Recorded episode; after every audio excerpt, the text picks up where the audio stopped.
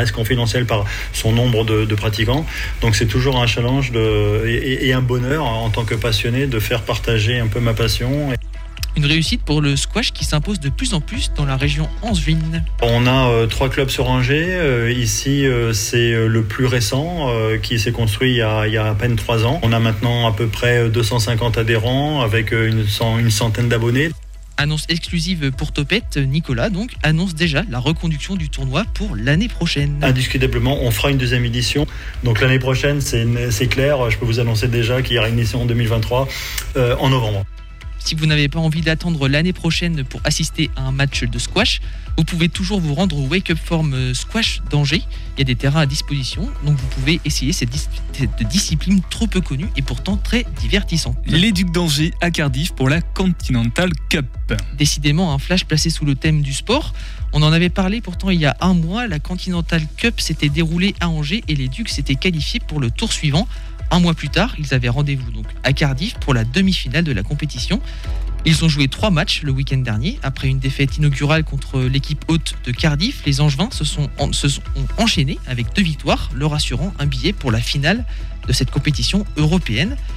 Et il se dit même que cette finale pourrait se jouer à Angers et donc à l'Ice Park. Évidemment, on vous tiendra au courant d'Antobet pour, euh, pour les amateurs de hockey qui nous écoutent. Allez Nicolas, on va laisser le sport de côté et on va passer au trafic à présent et puis même un petit point météo. Le trafic est perturbé le long de la rue Rabelais et au croisement du boulevard euh, Joseph Bédier en ce lundi soir. Et pour la météo, vous l'aurez peut-être remarqué, mais le vent souffle fort ce soir, mais aussi demain dans la région d'Angers. Des rafales à plus de 60 km/h sont attendues dans la journée de demain, donc attention sur la route, mais aussi ceux à vélo. Et maintenant, on accueille dans Topette quelqu'un qui était déjà venu, mais pour une autre casquette ce soir, elle vient avec une nouvelle activité. L'invité de Topette sur Radio G. Cécile Gouezet, bonsoir. Bonsoir Pierre Benoît. C'est bon la prononciation Gouezet C'est exactement ça. Le T, on le dit pas, on est bien d'accord. Tu es chargé de mission partenariat au sein de l'association Habit Âge, avec le jeu de mots Habitat et l'âge, l'habitage, c'est à Fontaine-Guérin, je crois précisément où tu es. Exactement. Une association qui réhabilite le patrimoine des zones rurales afin de lutter contre l'isolement des personnes âgées, dans les grandes lignes, c'est ça, mais on va détailler un peu plus largement ce que c'est. Tu es accompagné d'Adeline Amar, chargée de mission et coordinatrice du projet Habitage de la Boissière-sur-Ève. Bonsoir Adeline. Bonsoir. Habituée du micro, je crois, à Radio G, tu t'es déjà venue ici Quelques expériences, mais quelques expériences, c'est un peu, peu, peu, beaucoup. Il suffit de venir une fois pour être habitué. Alors avant même d'évoquer euh, le projet euh, à la Boissière-sur-Ève et le lancement donc, de la campagne de dons associés, j'aimerais que l'on prenne le temps ensemble de parler et de présenter l'association. Habitage, même si euh, on peut deviner à quoi ça sert, c'est quoi précisément? Cécile, est-ce que tu veux présenter l'association peut-être? Alors l'association Habitage, elle va fêter l'année prochaine ses 10 ans. C'est une association qui est née euh, bah, d'un constat que tout simplement en milieu rural, euh, on a très peu d'habitats adaptés pour les personnes âgées et que malheureusement quand leur maison n'est plus adaptées pour eux, trop grandes, ou qui se retrouvent isolés, euh, seuls euh, dans leur habitat, euh, malheureusement, les choix d'habitat suivants vont souvent les éloigner de leur village. Donc l'objectif, c'est qu'ils puissent rester au village dans des lieux qui sont adaptés pour eux et, pas tout seuls. Donc voilà, donc on crée de l'habitat en milieu rural en réutilisant du patrimoine, parce que ça sert à rien de, construire de nouveaux lieux quand on voit de nombreux bâtiments vacants euh, dans nos campagnes. Donc l'idée, c'est de, s'insérer dans des bourgs, dans ces habitats. Alors quand on parle de patrimoine, ce ne sont pas des monuments historiques, hein, c'est le patrimoine euh, urbain d'un village, par exemple, qui est dévitalisé souvent? Alors là, par exemple, les, euh, les lieux qui, pour dans lesquels pour l'instant nous avons des maisons habitage, nous avons un ancien jeu de, de boule de fort à Fontaine-Guérin qui, qui n'était plus utilisé depuis 80 ans, donc laissé à l'abandon qui a été réhabilité pour accueillir quatre logements, plus des espaces communs, euh, pour accueillir quatre, euh, personnes âgées. Alors, on connaît les résidences euh, autonomes. Est-ce qu'on se rapproche un petit peu de cette configuration en termes de structure ou pas sur les habitats, par exemple, à Fontaine-Guérin? La particularité euh, de, des maisons habitage, c'est qu'il y a tout un, vivier autour de la maison. En fait, euh, l'idée, c'est que les habitants sont mobilisés euh, dans nos projets, de la création du projet jusqu'à la vie de la maison. Et c'est ce qui va peut-être changer de d'autres projets, c'est que là, vraiment, on va avoir après un comité de maison, des bénévoles autour qui vont faire vivre les lieux. Il y a combien de personnes, par exemple, là on parle de Fontaine-Guérin hein, pour, pour ce qui te concerne, Cécile, combien de personnes gravitent autour de l'habitat? On peut dire peut-être une quinzaine, 10, 15 Ouais, alors ça dépend après des, projets. Alors l'association Habitage, on est 11 administrateurs et 4 salariés aujourd'hui. Et après, euh, il y, a trois, il y a trois projets euh, de maisons. Euh, donc une à Fontaine-Guérin qui est déjà ouverte depuis 5 ans. Et puis donc deux autres projets, l'un à Combré, donc Ombré d'Anjou qui est en phase chantier. Et l'autre à la Boissière sur Eve qu'on va évoquer tout à l'heure. Et je dirais effectivement une vingtaine de personnes voilà, qui, qui gravitent autour du projet, des habitants, des acteurs du vieillissement, des élus, etc. Est-ce que c'est aussi, euh, en plus du logement, une façon de, briser cet isolement qui peut s'installer? Non, seulement on est dans un bourg, donc le logement euh, est créé pour permettre à ces personnes-là de rester dans leur village, mais le fait qu'il y ait du monde autour, les salariés ou les bénévoles, les comités, est-ce que du coup ça participe aussi à briser l'isolement? On a tendance à dire, quand on va à la, maison habitage, on a tendance à dire qu'il y a presque plus de monde qui passe que dans la rue, euh, la rue du village.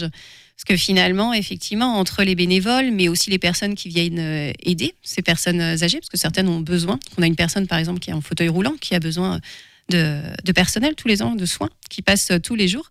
Et ben, ça fait de la vie. Et ça, plus les bénévoles, plus nous-mêmes, les salariés de l'association, nos bureaux sont à côté de la maison habitage, ben, ça fait de la vie. Ça fait de la vie dans le village, ça fait de la vie pour les habitants. Alors ça m'a peut-être échappé, euh, tu as peut-être répondu déjà Cécile, mais Habitage, euh, c'est national, c'est départemental, c'est, ça s'étend jusqu'où? C'est départemental. Et on souhaite rester départemental tout simplement parce que derrière, euh, comme disait ma collègue, on a 11 administrateurs dans l'association et, et tout est réfléchi à 11 administrateurs, plus 4 salariés. Et le choix, c'est vraiment de se dire, on reste sur notre territoire, on connaît bien notre territoire, on connaît tous les acteurs de ce territoire on connaît moins ceux des autres. Donc l'idée, c'est vraiment de rester local pour rester aussi euh, humain, aussi dans la manière de faire. Qui sont les, personnes concernées? Je parle du côté des, résidents, je ne sais pas comment euh, vous les qualifiez. Euh, ce sont des résidents? Ce sont des résidents, ce sont des locataires en fait. C'est comme si vous preniez un appartement, il y a un bail derrière. Ce sont des locataires, ce sont des personnes de plus de 65 ans. et, dans les, logements, on est, on est sur des logements accessibles avec un loyer social. Donc l'idée, c'est des personnes aussi qui sont dans le besoin euh, social d'accéder à un logement. Oui, voilà, c'est qui peut y prétendre C'était ça ma question, du coup. Est-ce qu'il y a des, conditions euh, bien définies euh, Il faut habiter la commune, par exemple? Alors pas obligatoirement la commune, mais l'idéal, si on peut accueillir des personnes de la commune, c'est le projet de base, c'est vraiment pour que les gens puissent rester. Mais on a aussi une personne où c'est sa fille qui, euh, qui, est là localement et qui souhaitait euh, que sa mère se rapproche d'elle. Donc, euh, donc c'est voilà, ça dépend des, ça dépend des, projets de chacun. Mais l'idéal, bien sûr, c'est d'être de, la commune. Et puis il y a les conditions de ressources qui sont liées au loyer social. J'imagine que le nombre de logements que vous proposez est bien évidemment trop peu par rapport à la demande. Alors bien sûr, là aujourd'hui, on est à quatre logements euh, d'ouverts, euh, six qui vont ouvrir l'été prochain et quatre autres l'année d'après. Mais l'objectif, c'est pas vraiment de faire du nombre, parce que si on veut garder euh, ce côté humain, ce côté associatif et cette relation entre les habitants, c'est important aussi de rester à taille humaine. Oui, il y a un équilibre à trouver entre proposer des choses pour lutter contre l'isolement et puis répondre à une certaine forme de demande, mais aussi pouvoir y répondre correctement. Exactement. Euh, vos rôles à vous, du coup, euh, Adeline et, Cécile, euh, précisément. Donc, Cécile, tu es chargée de mission partenariat, c'est-à-dire qu'il y a des, des sortes de mécènes ou des sponsors, je ne sais pas comment les, qualifier. c'est quoi ton rôle précisément avec Habitat? Alors, l'idée de ces maisons, on part d'un bien qui est, on va dire, en pas très bon état, et l'idée, c'est de le retaper, donc ça coûte de l'argent. La réhabilité du patrimoine en milieu rural, c'est un, budget qui, n'est pas anodin, et l'idée, c'est de, pouvoir fédérer autour de ces maisons tout un groupe de mécènes, de financeurs, mais on va du financeur public à des caisses de retraite, à des entreprises, à des fondations. Euh, et même euh, des participations citoyennes. Et donc, euh, chaque projet à part entière, on a tout un financement multiple. Et toi, Adeline, du coup, tu es chargée de mission également et coordinatrice du projet sur la Boissière dont on va parler tout à l'heure. Les missions sont, ce sont lesquelles pour toi? Alors moi, ça va être un peu plus particulier parce que j'ai donc effectivement en charge le développement de la troisième maison habitage euh, qui sera à la Boissière-sur-Ève dans les Mauges et euh, j'ai également la coordination d'une action euh, qu'on mène aussi depuis 2018 qui est ce qu'on appelle l'action de prévention, l'accompagnement des retraités à leur choix d'habiter. Parce que quand on a ouvert la maison à Fontaine-Guérin, euh, ça a attiré beaucoup de curieux, de visiteurs, etc., notamment des personnes retraitées. Et euh, très vite, un constat a été élevé en disant mais c'est très bien ce que vous proposez en termes d'offres, euh, de nouvelles offres en tout cas d'habitat senior, mais à quel moment nous, en tant que citoyens retraités, on réfléchit à où est-ce qu'on veut vieillir demain? À partir de quand on se considère euh, Exactement, aussi, vieux entre ouais. guillemets quoi? L'idée, c'est vraiment d'anticiper et euh, cette question, euh, plutôt que ce soit un choix subi ou euh, voilà, suite à un veuvage, suite à une mauvaise chute, etc., on peut pas revenir chez soi. Qu'est-ce qui existe de, comme solution sur mon territoire donc, on a mis en place rapidement des, ac- des actions de prévention euh, sur tout le Maine-et-Loire pour des personnes retraitées qui, prend- qui prennent la forme plutôt d'ateliers collectifs euh, en lien avec un partenaire local, donc qui peut être un CCAS, un centre social, etc. Et là, on va vraiment être en appui, en soutien euh, à leur réflexion sur, sur le choix d'habiter. Donc ça, c'est ton rôle, en plus de la coordination du projet habitage de la Boissière, Tout dont fait. on parle dans quelques instants sur le 101.5 FM. Mais avant ça, on écoute J'arrive de Chahut.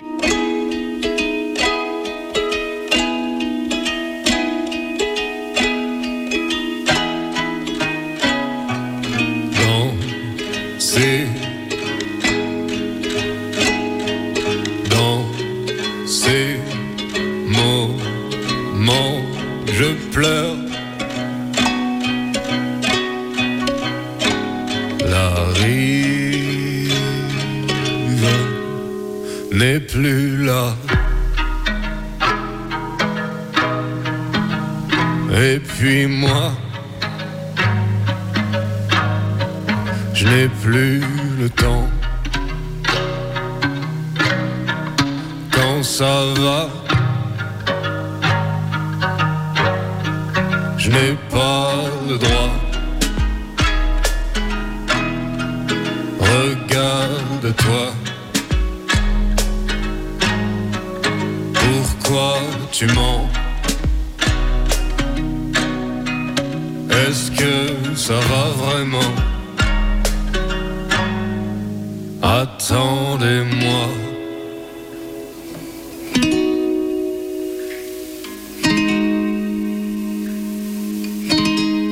J'ai deux, trois trucs à recoller.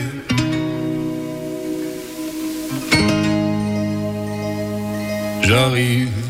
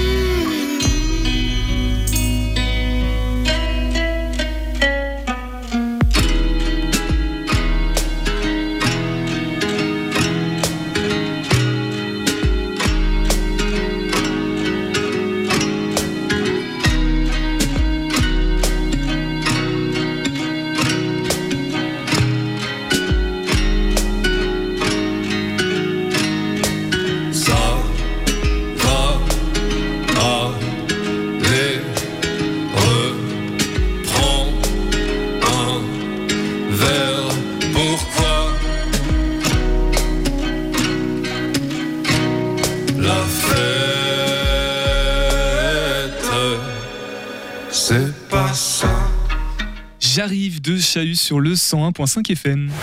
Topette avec Pierre Benoît sur Radio G. Et nous sommes ce soir avec Cécile Gouazet, chargée de mission partenariat au sein de l'association Habitage à Fontaine-Guérin, et d'Adeline Amar, chargée de mission et coordinatrice du projet Habitage de la Boissière sur Rêve, dont on parle dans quelques instants. Alors, Habitage, une association qui réhabilite le patrimoine des zones rurales afin de lutter, de proposer des choses aux personnes âgées pour qu'elles soient euh, toujours en lien social avec le cœur du village, hein, retrouver peut-être aussi cette, euh, cette fibre du village d'antan d'une certaine façon. Euh, Il y a une question que j'ai pas posée avant la pause musicale, donc je la pose maintenant et je crois que c'est toi, Adeline, qui va y répondre. Comment est né Habitage? Ça part d'une histoire personnelle. Exactement. Alors Habitage donc, a été créée en 2013 et en fait elle est née d'une situation familiale vécue par Michael et Vanessa qui sont à l'origine de l'association. Et euh, tout bêtement, la grand-mère de Michael qui habitait le village est devenue veuve et euh, elle habitait une maison qui était éloignée du bourg, qui était malheureusement plus adaptée pour elle. Donc euh, la seule solution qui s'offrait à elle à l'époque, c'était d'intégrer un EHPAD qui était à 10 km de chez elle. Et finalement, l'intégration euh, en EHPAD a été synonyme de distanciation pour Michael et Vanessa parce que difficulté de, rendre visite spontanément, surtout avec des enfants en bas âge, euh, difficulté aussi d'avoir après des conversations parce que voilà, il y avait plus grand chose à partager. Et puis en parallèle, euh, ils habitent donc ils habitent Fontaine-Guérin. Ils se sont dit c'est quand même dommage de voir dans nos villages des bâtiments qui se délabrent et euh, de pas pouvoir offrir de réponses aux personnes âgées pour rester vieillir librement, euh, simplement, voilà, dans au cœur de leur village. Donc c'est né comme ça et très vite ils se sont entourés de personnes un peu compétentes, enfin d'un collectif. Ils étaient cinq à la base à l'association, donc d'un ancien directeur d'EHPAD, du médecin du territoire et d'une ancienne élue aux affaires sociales du territoire. Et en 2013, ils ont créé l'association et, en fait, euh, très très vite, ça s'est développé euh, pour aujourd'hui, effectivement, être 11 administrateurs et salariés, comme je disais tout à l'heure. Et une association qui se développe, qui propose de, pas de plus en plus de maisons, mais il y en a une à Ombré en chantier, et il y en a une, alors je ne sais pas encore si elle est en chantier ou si ce n'est qu'un projet pour l'instant, on parle de la Boissière sur Èvre, donc on l'a dit, hein, Adeline, toi tu es coordinatrice de, de ce projet-là. Euh, et pourquoi la Boissière euh, Première question, euh, parce que finalement vous vous êtes dit, tiens, euh, dans tous les points du département, on va essayer de mettre une... On aurait pu dire ça, effectivement, mais en fait, chaque, chaque maison a, sa, a une naissance un peu, enfin une histoire euh, différente. La Boissière-sur-Ève, ce sont donc les élus de- du territoire qui sont venus nous voir parce qu'ils avaient une maison à cœur de bourg, euh, parce qu'ils connaissaient Habitage via la, la presse, etc. Ils sont dit, euh, nous, on veut en faire un habitat senior et on aimerait que ça soit aussi euh, coporté euh, par Habitage euh, et, la commune. Voilà, donc c'est vraiment une demande forte de, des élus de développer en tout cas une maison habitage sur leur territoire. Alors la configuration de, ce logement, euh, quatre appartements, je crois, des, salles d'animation, c'est un petit peu comme à Fontaine-Guérin en fait. Exactement. Alors là, on, on- on s'appuie un peu sur le- l'existant. Donc le, bâtiment, euh, euh, aujourd'hui, enfin la possibilité qu'il y a, c'est de faire quatre logements. De plutôt des, des logements. Nous, on a aussi euh, une volonté d'être sur des, euh, des T2, c'est-à-dire qu'on veut pas en fait euh, un peu l'image qu'on a quand on va voir, enfin dans les EHPAD, etc., où on est reçu et on est assis sur le lit faut que ça ressemble à une voilà. maison. Quoi. Exactement, c'est vraiment leur chez, leur chez soi, et donc on veut que ça soit une habitation qui ressemble effectivement à, un vrai chez soi. Et j'ajouterais avec leurs meubles. Exactement. Il y a Mm. ça aussi. Enfin, c'est chez eux, quoi. Donc, Mm. d'un appartement à un autre, ça va leur ressembler. Ok. Donc ça, c'est oui, ce sont pas des meublés avec le. Ça ressemble pas à une chambre d'hôpital ou de quoi Voilà. que ce soit. C'est peu, euh, on a vraiment ouais. la sensation d'être dans un logement et puis c'est son logement à soi. Mm.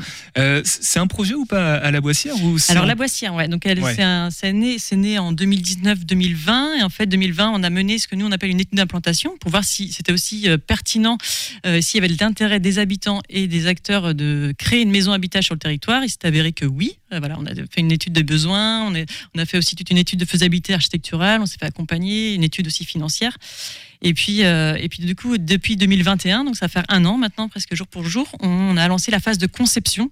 C'est-à-dire que c'est vraiment toute la programmation architecturale, euh, la levée de fonds, voilà, et puis aussi la, la planification un peu financière et économique euh, du projet. Et on s'appuie sur un comité local de pilotage.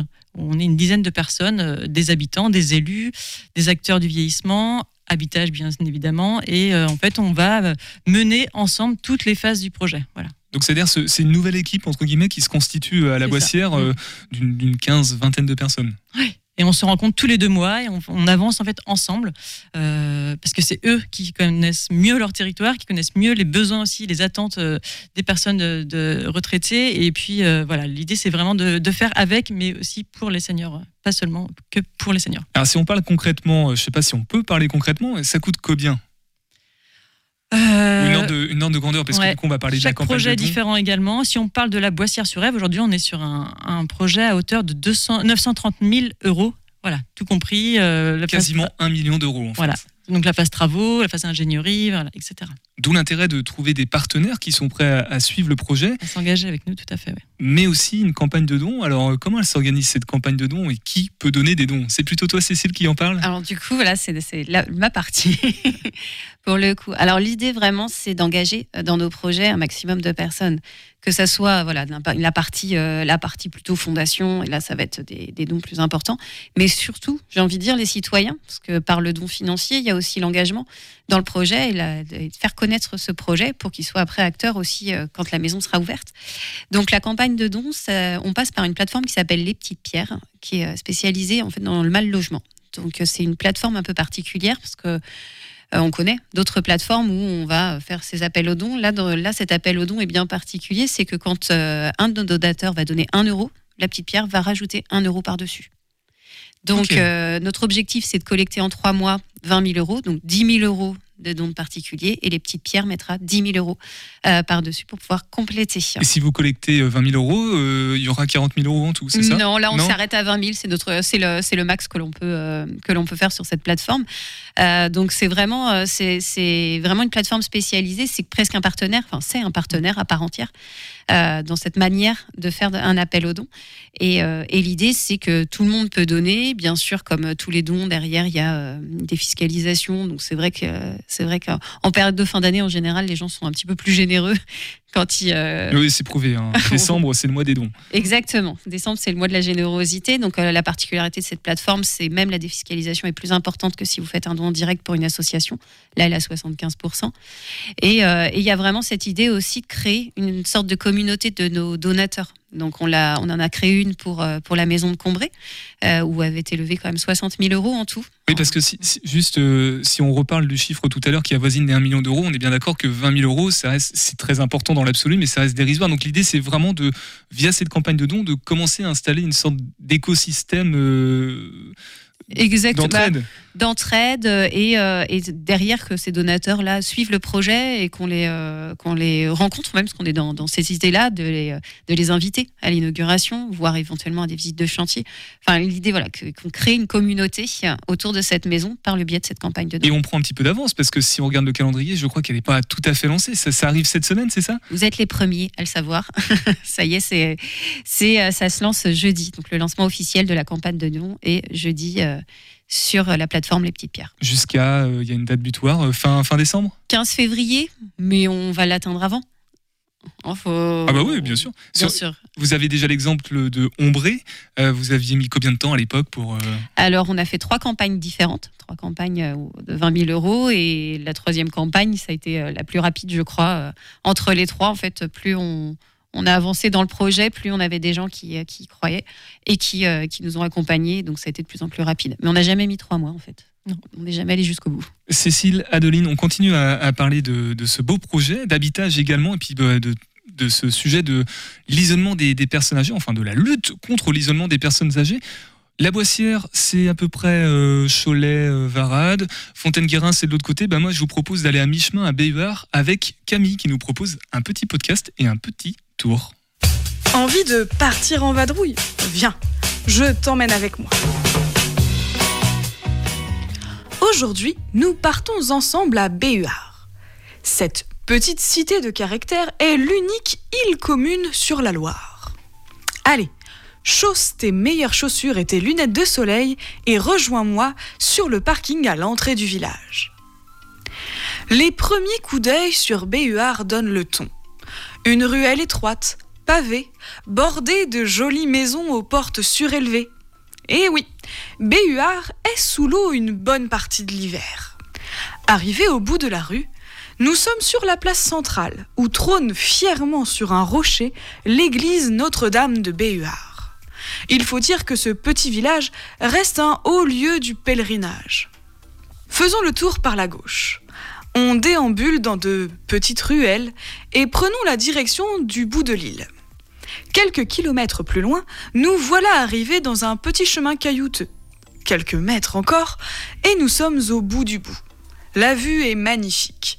La Loire, coupée en deux par l'île, se rejoint ici avec vivacité, et on peut apercevoir la pierre Bécherel à sa venière. Rebroussons chemin et finissons cette boucle d'environ 4 kilomètres. Du côté droit, il y a des plages, idéales pour pique-niquer, se détendre ou même pêcher. En revenant dans le bourg, nous découvrons l'hôtel de plein air, précédé par des dizaines de rangées de chaises. L'été, les offices sont célébrés ici, en plein air. Les maisons autour sont splendides. C'est un réel lieu de villégiature. Bon, on boit un verre pour se rafraîchir au bar sur la place, puis on rentre. Pas encore rassasié D'accord. À deux ou trois kilomètres de Béhuard, tu trouveras Savenière, village de vignerons. Tu pourras y déguster le vin de la célèbre appellation, mais aussi découvrir le patrimoine et les grandes demeures de ce village ligérien. Pars donc profiter de ces instants suspendus dans les vignes. Et nous, on se retrouve très vite pour de nouvelles explorations angevines. Bisous L'Anjou avec Camille que vous pouvez retrouver dans l'onglet Podcast Plus du site internet de Radio G, rubrique L'Anjou avec Camille. Nous, on reste en Anjou, évidemment, c'est le thème de l'émission. Nous sommes avec Cécile et Adeline de l'association Habitage. On parlait à l'instant du projet euh, de, de maison, de résidence euh, avec des appartements à la Boissière sur Èvre du côté. C'est où précisément d'ailleurs, euh, Adeline, Cécile, la Boissière? Alors la Boissière sur Èvre, c'est même maintenant une commune déléguée de Montrevaux-sur-Èvre. Et c'est proche, donc c'est Le Fulet, c'est Saint-Pierre-Mont-Limard, etc. Et c'est proche en fait aussi du département de la Loire-Atlantique, pas très loin d'Anceny, etc. Moi, c'est quasiment un mi-chemin entre Ouais. Nantes et Angers, mais Tout côté. Sud-Loire en fait. Exactement. Euh, D'ailleurs, à propos de ce projet, euh, que dire de plus euh, sur, sur tout ça? Je- Là, en- pendant le podcast, on, on parlait des matériaux hein, qui ont une, aussi une valeur, une éthique, Oui. puisqu'on on fait pas du avec n'importe quel type de matériaux, tu disais Adeline. Oui, l'idée c'est que là, on vraiment, nous, quand on fait des, nos restaurations de, de patrimoine, on est plutôt sur de l'éco-restauration. En tout cas, on essaye de tendre vers- pour l'être, et, euh, et on utilise des matériaux euh, biosourcés, euh, voilà, qui respectent aussi l'environnement. Et là, notre notre maîtrise d'œuvre, le cabinet d'architecte l'atelier Cartouche qui nous accompagne, est aussi euh, euh, engagé sur des réseaux euh, plutôt d'en- d'entrepreneurs dans l'éco-restauration, etc. Voilà. Donc c'est aussi un- une valeur forte qui nous porte à l'association. Tout à l'heure, Cécile Adeline, vous nous parliez de l'histoire, ce storytelling du début d'habitage qui partait du- d'une histoire personnelle. Alors, vous- je ne vais pas vous poser la question, vous, personnellement, si vous avez des expériences de, de ce type, mais quel est votre engagement? Pourquoi vous êtes engagé dans, dans cette association? Puisque ça dépasse le cadre professionnel. Là, il y a aussi un engagement euh, presque quotidien, euh, humain, dans, dans ce que vous faites en termes d'activité. Tu peux parler de nos histoires personnelles parce que je pense que c'est un sujet qui touche tout le monde. Je sais pas, c'est pour ça. Non, je pense que euh, là, clairement, on peut tous, on a tous une histoire à raconter sur euh, nos grands-parents, des voisins, enfin en tout cas des personnes qui se sont retrouvées dans des endroits où ça nous a rendu malheureux, clairement, en nous disant mais ils n'ont pas leur place là-bas, pourquoi on peut pas les garder près de nous? Et le sentiment d'être impuissant, du coup, aussi. par rapport à ça. Exactement. Et puis, euh, et puis ce- cette histoire euh, aussi de se dire qu'en fait, qui a choisi l'endroit où ils sont? Pour beaucoup, je pense que c'est leurs enfants, c'est pas eux-mêmes. Et c'est vraiment ça, ça qui, euh, qui, moi, en tout cas, personnellement, me touche parce que j'ai vu mes grands-parents en maison de retraite.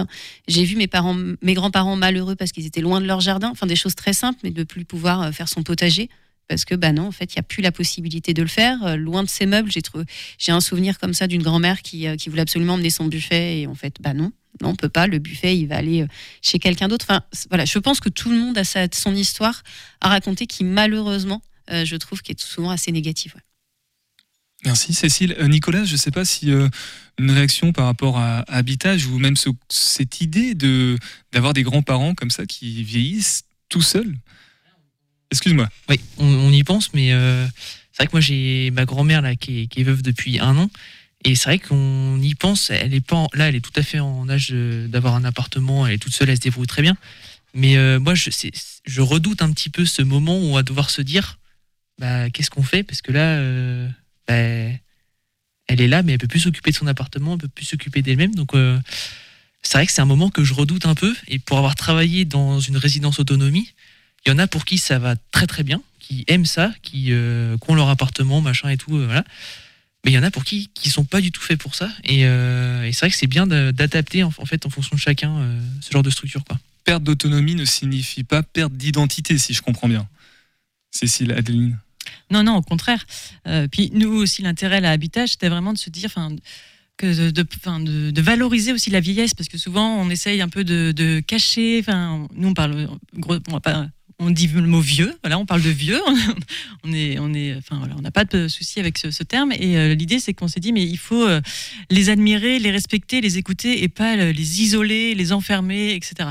Nous, c'est vraiment aussi quelque chose qui qui nous, euh, enfin, sur lequel on est tous un peu d'accord euh, à l'association et euh, voilà. Il- Et souvent, c'est vrai que quand on parle de vieillesse, eh ben, on a, on, on le, il y a un synonyme qui revient souvent, c'est dépendance, et finalement pas du tout. Euh, Aujourd'hui, il y a seulement 20% des plus de 80 ans qui, qui sont dépendants. Donc ça veut dire qu'il y a 80% des gens de plus de 80 ans qui sont totalement encore autonomes et voilà. Et la vieillesse devient presque un, un tabou aussi, d'une certaine façon. On en parlera puisqu'il y aura le podcast Deva t'expliquer qui nous parlera des tabous dans quelques instants.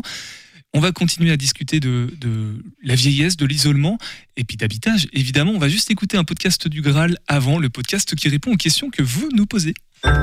Question d'Eric, faut-il laisser un pourboire? C'est gentil, oui, merci. Euh, quoique, ça dépend des pays. Le pourboire est une somme d'argent qu'on laisse en plus d'une facture, à l'intention de celui qui a rendu le service. C'est une façon de remercier directement la personne, indépendamment de la société qui l'emploie. Il est de bon ton de donner un pourboire en restauration, en hôtellerie, mais aussi en livraison, par exemple. En France, il n'y a pas de règle. C'est à l'appréciation du client, le serveur étant par exemple déjà rémunéré par son salaire. À noter que, suivant la loi, les pourboires ne sont pas soumis à l'impôt si la personne gagne moins de 1,6 SMIC. En moyenne, les pourboires sont de 1 à 5 euros. Mais attention, ce n'est pas pareil dans tous les pays. États-Unis, il arrive souvent que le personnel ne soit payé qu'en pour boire. Il est donc usage d'en laisser 10 à 15% de la note en plus. Laisser moins, ou pire, rien, signifie que vous êtes très mécontent du service. Pour revenir en France, dans les théâtres publics, il est interdit de donner des pourboires. Les placeurs devront le refuser. Pour le secteur privé, par contre, vous pouvez donner une pièce à la personne qui vous place. Et vous pouvez également poser vos questions au Graal sur le site internet de radio-g.fr. On revient à l'écoute de Topette, on fait d'abord une pause avec Bonga et Kamboa. Ai, Camboa não chora só, Bobi. Só vale quem tem, Camboa estás a sofrer. Ai, Camboa não chora só, Bobi. Só vale quem tem, Camboa estás a sofrer. O cão da Nguimbi foi convocado, ele come muito, nós é que não lhe damos. O cão da Nguimbi convocado, ele come muito, nós é que não lhe damos. Ah. Ai, Camboa não chora só, Bobi, só vale quem tem, Camboa estás a sofrer. Ai, Camboa não chora só, Bobi, só vale quem tem, Camboa estás a sofrer. É no Museque, com muito barulho, Camboa vira lixo no meio do entulho. É no Museque, com muito barulho, Camboa vira lixo no meio do entulho. Hum. Ai, Camboa não chora só, Bobi, só vale quem tem, Camboa estás a sofrer. Ai, Camboa não chora só, Bobi, só vale quem tem, Camboa estás a sofrer.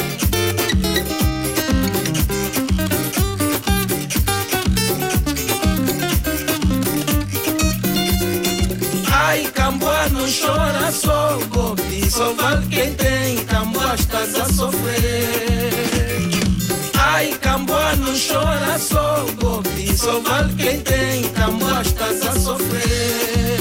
Passante na rua, até que tarde, na perseguição, Camboa. Bonga et Kambua, un choix de Nicolas. 18h10, 19h, Topette avec Pierre Benoît. Très bon choix, Nicolas. Tu connaissais cet artiste ou pas Absolument pas. Alors, t'as aimé C'était, ma foi, plutôt jovial, j'aime bien. C'est peut-être pas le genre de musique que t'écoutes habituellement. euh, Pas trop, mais écoute, ça fait du bien de découvrir des nouveaux styles, quoi. C'est plus comment t'as dit tout à l'heure T'as écouté un artiste euh, dans la prog de Radio G, c'était. euh, Ah, C'était Alpha One, ouais, c'est complètement différent, là, c'est autre chose. hein. Oui, bah, je connais pas non plus. Nous, nous sommes avec Cécile et Adeline de Habitage, l'association qui favorise euh, l'habitat. Comment vous la décrivez d'une phrase, d'une simple phrase, Cécile Adeline C'est parce que c'est pas simplement un logement. On pourrait réduire ça à proposer un logement euh, aux seniors, mais c'est un peu plus que ça, du coup. Ah non, on propose, on propose une vie sociale. On propose une vie sociale aux seniors. On propose, euh, on lutte contre le- l'isolement de ces des personnes âgées en milieu rural. l'isolement qui doit être terrible pour ces personnes. Alors on évoquait euh, ton histoire personnelle, on évoquait aussi l'histoire d'habitage hein, qui part euh, d'une- vraie expérience au début.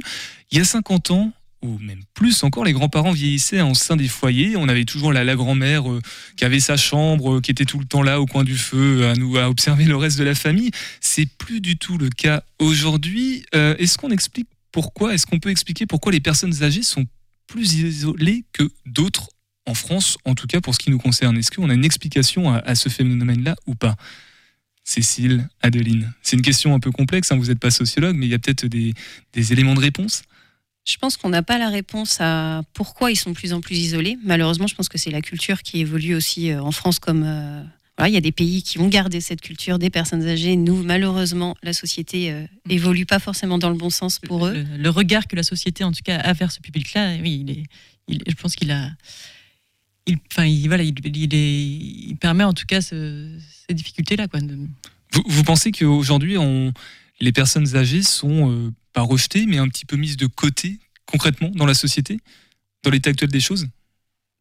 Je, pense que oui, en tout cas, c'est le ressenti, nous, euh, parce qu'on on- on côtoie quand même beaucoup de personnes âgées, notamment au sein de nos ateliers, et c'est le sentiment qu'ils ont, et d'autant plus qu'il s'est amplifié avec euh, la crise sanitaire qu'on a vécue, euh, où voilà, on leur disait, enfin, ils ont eu beaucoup plus d'interdits que nous, et ça a été très très mal vécu, et euh, je pense notamment à nos administrateurs qui a, qui a eu beaucoup, euh, enfin, qui s'est senti vraiment rejeté et, et mis de côté euh, de la société. Ouais. Alors l'isolement, c'est une chose, mais concrètement, quelles sont les conséquences? Est-ce qu'il y a des, des choses visibles chez une personne âgée qui est isolée, comme, je sais pas, une sorte de laisser-aller, une perte de, de joie, mais peut-être aussi des conséquences pour son état de santé? On, sait que déjà l'isolement et, la solitude, c'est le premier facteur de perte d'autonomie. Voilà.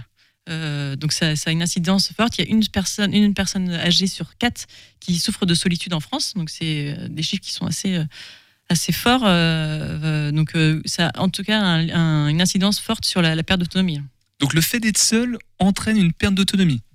L'isolement ouais, des personnes âgées oui, entraîne une perte d'autonomie. ouais. Et Est-ce qu'on a des chiffres euh, aujourd'hui? Est-ce que parce que l'isolement, ce qui est paradoxal avec l'isolement chez les personnes âgées, c'est que c'est pas forcément, et c'est ce qu'expliquait Cécile tout à l'heure, c'est pas forcément géographique. On peut être aussi dans une résidence ou un, ce qu'on appelle un EHPAD, et pourtant sentir l'isolement. En fait, l'isolement, il est provoqué par quoi? Alors, euh, nous, dans les chiffres, effectivement, nous, on s'appuie sur. euh, on en a des chiffres, des chiffres euh, nationaux. Euh, Il y a les petits frères des pauvres, qui est spécialisé du coup euh, dans, la, dans les personnes, l'isolement des personnes âgées, qui font des études et euh, une étude de 2017 qui dit que 900 000 personnes de plus de 60 ans sont en situation d'isolement social. Ça veut dire qu'ils considèrent qu'ils ont une absence de relation régulière avec des personnes autour d'eux. Donc quand on pense euh, relation, ça va euh, effectivement euh, amicale, familiale, euh, voire même de rencontres dans la journée. Il y a même 30% des plus de 85 ans qui peuvent passer des journées entières sans parler à personne. Donc c'est assez violent de l'entendre comme ça, parce qu'on se dit que ces gens-là, ils ont quand même bien des voisins. Et, euh, et comme tu dis, Pierre Benoît, euh, on ne parle pas que là du milieu rural et de la campagne parce que notre maison est loin.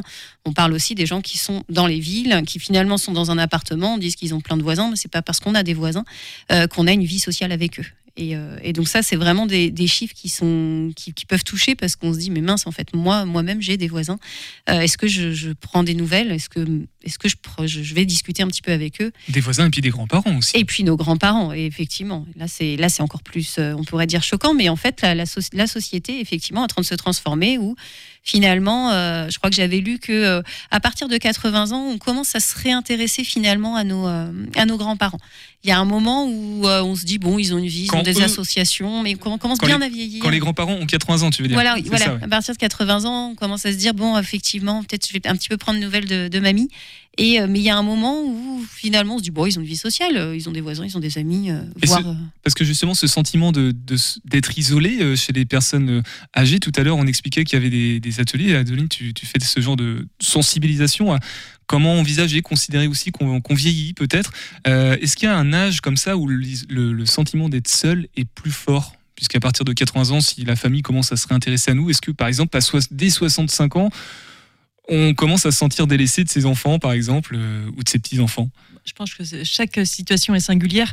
Euh, 65 ans, je pense qu'il y a très peu de personnes qui se considèrent encore personnes âgées. Enfin, ils ont. Ben oui, oui, Voilà. c'est pour ça. Mais Aujourd'hui, la vieillesse est de plus en plus longue et puis en plus, on a de plus en plus, à, plus en plus de personnes âgées sur, sur le territoire. Je crois qu'au niveau du Maine-et-Loire, on gagne chaque année 2500 personnes de plus de 65 ans. les boomers qu'on appelle. hein. Voilà, et, euh, Non, et c'est vrai, le territoire rural est, de- est plus, est en plus euh, beaucoup plus touché que, que les autres territoires. Mais, euh, mais effectivement, il y a aussi une, euh, une prise de conscience de dire voilà, je vieillis et peut-être que demain, il y a des choses que je n'arriverai plus à faire euh, que, ce que j'arrive à faire aujourd'hui. Voilà, c'est aussi accompagner un petit peu, mais dédramatiser aussi. Se dire bah, je suis pas seule, il y a plein d'autres personnes qui vivent la même chose que moi. Et voilà, c'est aussi très positif sur, dans notre discours. Est-ce que d'autres modèles sont possibles de Je ne peux pas citer précisément d'autres pays, mais je crois que c'est au Japon où, d'un point de vue euh, social, sociétal, euh, bah, justement, la société n'exclut pas ces, euh, ces personnes âgées, ces grands-parents, ces parents.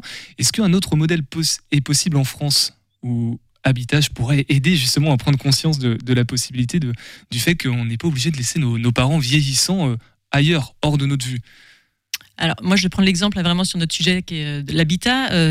Nous, on, fait, on propose de l'habitat partagé et accompagné. C'est-à-dire que là, ils sont chacun chez soi, mais euh, entourés. Il y a plein, plein de belles euh, solutions innovantes aussi qui existent. Euh, Je pense à la colocation senior, euh, où là, entre, entre personnes âgées, ils habitent dans le même, même maison, etc. Ils partagent des espaces communs. Il y a aussi la cohabitation intergénérationnelle, où là, on peut aussi accueillir des jeunes chez soi pour être aussi en lien, pour être soutien, etc. Il, y a, beaucoup, beaucoup de, projets innovants qui, qui se développent et qui se créent sur, sur le territoire. Tiens, Nicolas, toi qui es plutôt jeune, la colocation intergénérationnelle, c'est quelque chose que tu ferais?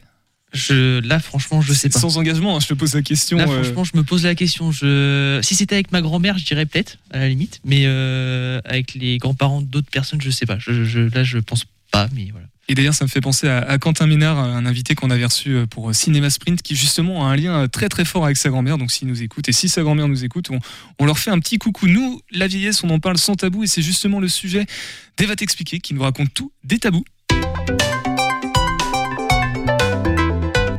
T'inquiète, elle va t'expliquer. Salut Eva Salut papa. On est quand même bien à la radio. Hein. Tu vois, là, je quitte les réseaux sociaux et je me rends compte qu'ici, tout est plus calme. Ah, les réseaux. Ouais, il y a tellement de sujets sur lesquels les gens se déchirent, et même d'autres considérés par certains comme tabous. Et je me posais la question, finalement, c'est quoi un tabou? Les tabous désignent un ensemble d'actes ou de paroles interdites dans un ensemble culturel donné. Ce mot original nous vient des îles polynésiennes où tabou ou taku englobe des pratiques interdites par les croyances et autres superstitions locales au risque de subir une punition divine. C'est donc uniquement religieux? À l'origine, oui, mais par extension, cela désigne toutes les pratiques contraires à un ordre moral établi pour la cohésion d'une société. Cela peut concerner les religions, bien sûr, on en parle malheureusement beaucoup en ce moment, mais aussi la maladie, le handicap, évidemment la sexualité ou la mort. Tu dis une société. Cela veut dire que les tabous sont différents en fonction des époques Oh que oui, en fonction des époques, mais également en fonction des cultures. Il n'est pas gênant de se promener nu avec un simple étui pénien dans certaines régions du monde, alors que c'est complètement inimaginable dans le centre commercial du coin. On ne va pas essayer. hein. Pareil donc pour les époques, la notion de vie ou de mort par exemple a beaucoup évolué. Le sacrifice humain existait et fut même considéré comme une pratique nécessaire à la survie d'une communauté. Donc cela veut dire que la notion de tabou évolue. C'est encore le cas aujourd'hui? Oui, et cela constitue d'ailleurs le principal obstacle pour faire avancer certaines causes. Dans nos sociétés actuelles, nous nous devons de déconstruire certains tabous pour faire reconnaître les différences et les accepter. S'il est aujourd'hui plus facile de parler du corps de la femme, de sa sexualité, de ses règles, il subsiste encore de nombreux tabous concernant l'homosexualité, et plus encore la transsexualité, le genre, etc. Et j'imagine que tout cela ne se fait pas facilement. Et non, car briser un tabou fait peur, nécessite de remettre en question tout un mode de pensée et entraîne donc des résistances. On a pu constater que la libération de la parole sur des sujets considérés comme tabous jusqu'à présent, le harcèlement, le viol, la pédophilie, l'inceste, ne se faisait pas sans mal. D'où les échanges et conflits que tu retrouves parfois sur les réseaux sociaux, papa. Ouais, eh ben des fois ça fait du bien de prendre un peu de recul sur tout ça. Il faut en parler de façon apaisée, dans un débat d'idées claires, serein et respectueux. Tu parles d'un débat serein. En ce moment, il y a tellement de conflits sur la pandémie que ça en deviendrait presque tabou d'essayer de parler calmement d'un virus. Un virus? T'inquiète, elle va t'expliquer. Et vous l'aurez bien compris, si vous suivez la série, le prochain podcast d'Eva t'expliquer concernera les virus, tout simplement. C'était à la fin de la conclusion de leur podcast. Merci Cécile Gouezet d'être passée dans Topette et Adeline Amar de l'association Habitage, alors euh, à Fontaine-Guérin, avec un projet de nouvel habitat, la Boissière. La Boissière ou la Boissière sur Èvre La Boissière sur Èvre. La Boissière sur Èvre. Euh, campagne de dons en lancement à partir de jeudi. Pour conclure, si on doit donner toutes les informations pratiques, vous découvrir peut-être des portes ouvertes ou comment justement donner un don à Habitage. Cécile. Euh, bah, pas hésiter à nous suivre sur nos réseaux sociaux. Euh, la, la page Habitage sur Facebook, on a une page sur LinkedIn aussi, vous pouvez faire un petit tour sur notre site internet où on explique toutes nos actions. Habi- Habitage, apostrophe âge. Avec ou sans S euh, âge? Sans S. Sans S. Et Oui. pour la campagne de dons, du coup, j'ai perdu le nom du. du Les site. petites pierres. Les petites pierres. Vous donnez un euro. En fait, c'est deux euros qui vont euh, Être versées à l'association. Voilà, être versés dans l'association. Adeline, un dernier mot? Un dernier mot, eh ben, donner, euh, ce sera avec plaisir. On sera, on C'est sera de- défiscalisé en plus. on sera ravis et du coup, ça créera un beau projet pour le territoire de la Boissière-sur-Èvre. Eh ben merci beaucoup d'être passé dans Topette. Retrouvez toutes les informations utiles et pratiques en description du podcast. Merci Nicolas. Il est pas content, je lui donne pas la parole. Moi je suis triste, je voulais conclure aussi. Mais... Vas-y, conclue. Non bah écoutez, voilà, euh, bien, merci pour être d'être venu sur euh, Topette. Demain je serai pas là, malheureusement, donc Ah oui, euh, il y aura pas de flash ouais. info de Nicolas, je suis désolé, mais euh, je- on se retrouvera mercredi. Ben, oui, bah, mercredi. Mais restez quand même à l'écoute du 100.5 FM ce soir. Et puis demain soir à 18h10, nous, nous serons avec le quai. Dans quelques instants, tout de suite maintenant, c'est la case de Seb. Je laisse ma place. Prenez soin de vous et topette.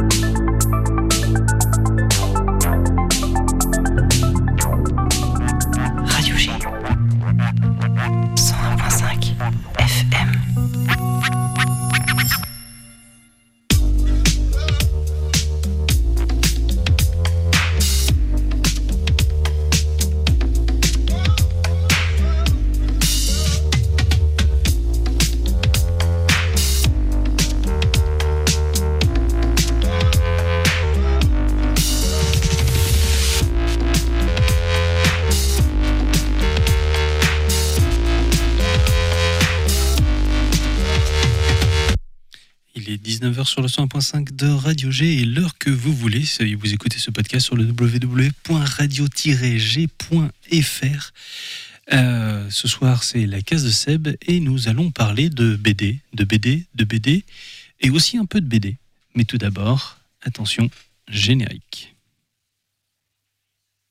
Sauvez-vous tous Nouvelle urgente. Batman au micro.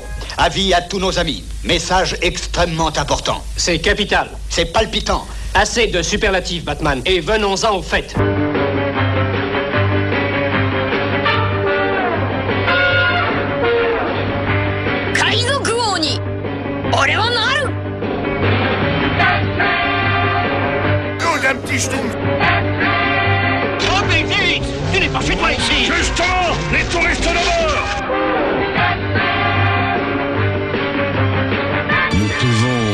Modeler votre vision et lui fournir tout ce que votre imagination peut concevoir. Nous contrôlerons tout ce que vous allez voir. Tout ce que vous allez voir et entendre sur le 101.5 de Radio G, c'est la case de Seb, Seb au micro, et nous sommes ensemble pendant une heure et nous allons euh, parler eh ben, de bande dessinée. Je suis en compagnie d'Éric Boutier et de David Gauvin, qui sont euh, des membres organisateurs du Festival de bande dessinée d'Angers, et on va parler du Festival de bande dessinée d'Angers ce soir. Bonsoir. Bonsoir. Bonsoir. Eh ben, je suis ravi de vous recevoir. C'est alors, euh, pour euh, tous ceux qui me connaissent savent que c'est- des gens que je connais déjà vachement bien quand même, et que bah, le festival BD c'est un petit peu euh, un festival de cœur pour moi, et ça me fait euh, énormément plaisir d'en parler euh, ce soir. Et du coup, bah, on va aborder un petit peu toutes les thématiques du festival et savoir un petit peu comment ça se passe sur cette préparation. Est-ce qu'éventuellement on peut revenir sur la genèse de ce festival? Quel âge il a et comment il a été créé? Ce festival a été créé il y a 23 ans, je crois. C'est ça, je crois. Voilà, il a plus de 20 ans, en tout cas, on peut dire ça comme ça. Il y a une seule année qui n'a pas, où il n'a pas eu lieu. Euh, C'est au moment du Covid, malheureusement. Et comment, comment on, on en est venu à créer un festival de bande dessinée? Alors maintenant, c'est, je pense qu'il y en a un peu partout des festivals de bande dessinée, mais il y en a beaucoup avec trop, une, vous. ouais, mais avec une, une certaine ancienneté quand même sur celui-là? Ouais, des amateurs de BD se sont regroupés, une librairie s'était installée, ça a eu euh, un atelier de dessinateur euh, s'est installé aussi, et donc tout ça, ça a fait une concordance et voilà, on est arrivé à un festival de BD qui a réussi à perdurer malgré les années, les difficultés, les problèmes de subvention et j'en passe, et, même malgré le Covid. Donc un, festival un peu survivant, là où euh, il y a certains festivals qui, euh, euh, qui périclitent. Alors, je ne sais pas euh, si euh, les- le, niveau des festivals s'est maintenu post-Covid ou s'il y a eu euh, une hécatombe. Pas une hécatombe, mais une chute, oui. Il y a des festivals qui maintenant font une pause un an sur deux, d'autres qui se sont arrêtés, d'autres qui cherchent à trouver un nouveau souffle et des subventions. Voilà, c'est c'est toute la difficulté euh, et du bénévolat et de trouver des financements. Je pense que ça, c'est tous les festivals associatifs qui sont sur le, le même tableau. Euh, Est-ce que vous pouvez me donner vos, vos rôles euh, chacun dans l'association? Euh, moi, donc David, je m'occupe du site internet et euh, un peu de la communication. Et du coup, aussi- je suis aussi en relation avec des auteurs et le transport, enfin la logistique transport-auteur pendant le festival. Ok, on reviendra peut-être un peu sur les auteurs un peu plus tard. Je pense qu'il y a une liste qui doit être assez conséquente. Et Eric? Euh, aucune fonction particulière, mais je suis dans presque toutes les commissions, que ce soit communication, c'est moi qui m'occupe de la page en GBD sur Facebook, qui a invité quelques auteurs, qui a organisé quelques animations durant le festival, voilà, et, qui monte quelques expos aussi. Alors, il y a beaucoup de choses qu'on a évoquées. On a évoqué des auteurs, des expos, on a évoqué des sites euh, internet et des pages Facebook. On va redonner toutes ces informations-là au fur et à mesure. Euh, Est-ce qu'on peut déjà cadrer un petit peu, savoir où ça- ça va se situer